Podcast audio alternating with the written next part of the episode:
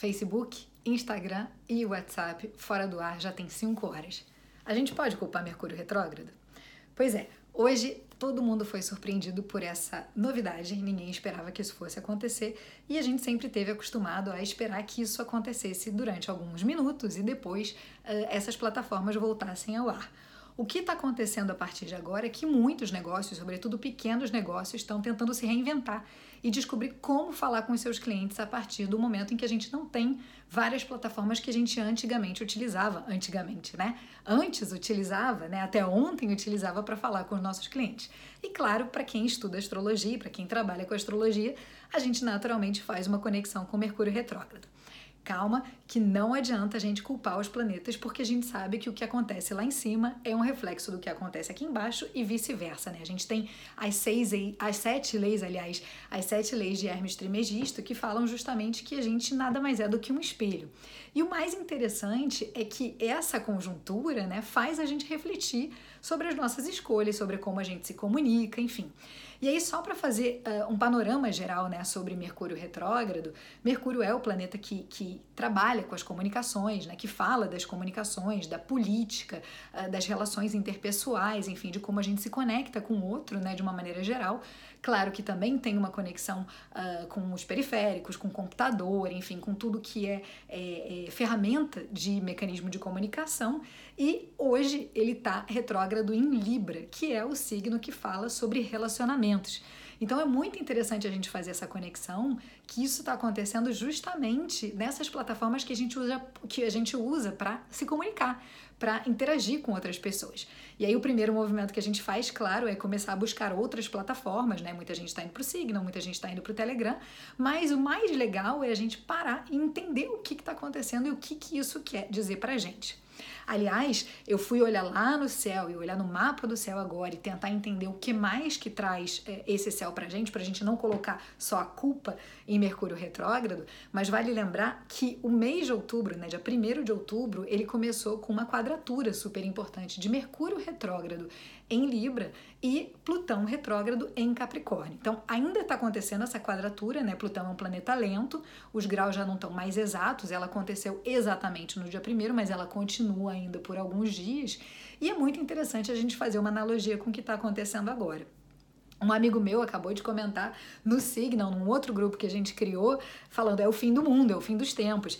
E é muito legal a gente pensar que Plutão é um planeta que fala sobre fim de ciclos. Então muita gente pode sim estar tá aproveitando essa oportunidade para refletir sobre o fim de um determinado ciclo. Eu não estou dizendo aqui que o Facebook, que o WhatsApp, que o Instagram podem desaparecer, né? Mas o que eu estou dizendo é como a gente lida com esse fato que aconteceu na nossa vida e que naturalmente tem uma conexão com o céu e vice-versa.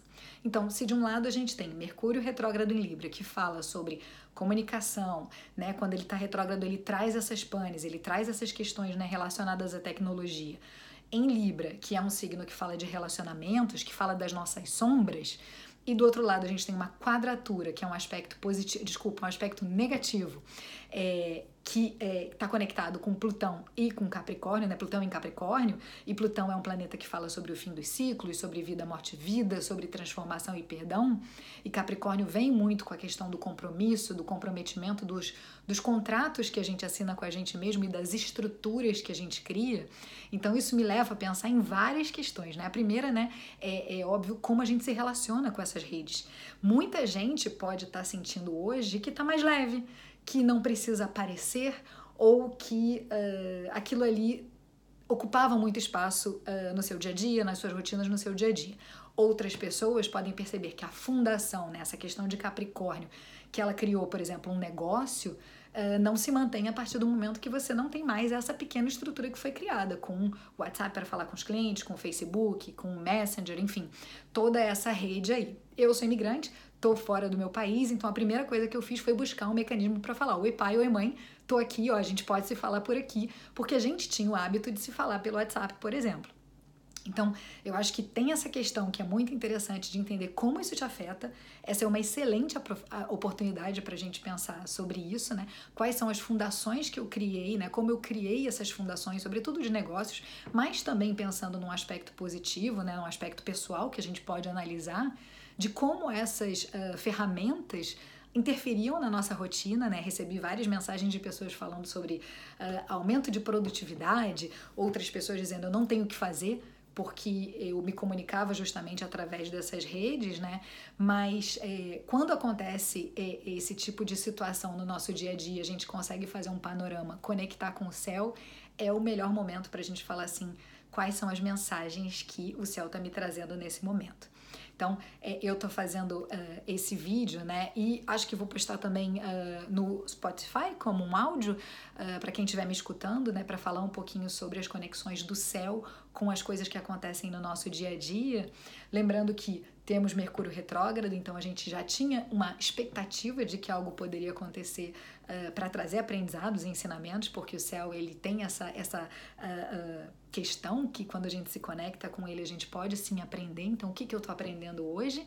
E lembrando também que isso tudo pode ter sim começado a partir desse aspecto negativo, né? desse aspecto desafiador de Mercúrio e Plutão. Mercúrio quadrando, Plutão quadrando Mercúrio que começou no dia 1 de outubro, né, logo no início do mês, mas que continua acontecendo, né? A quadratura exata, aliás, não começou, né? A quadratura ficou exata no dia 1 de outubro, mas ela continua por ali e que fala justamente sobre o fim de um ciclo, sobre transformação e perdão, sobre o invisível, sobre tudo aquilo que mexe internamente com a gente, né? Plutão é o planeta regente de Escorpião, né?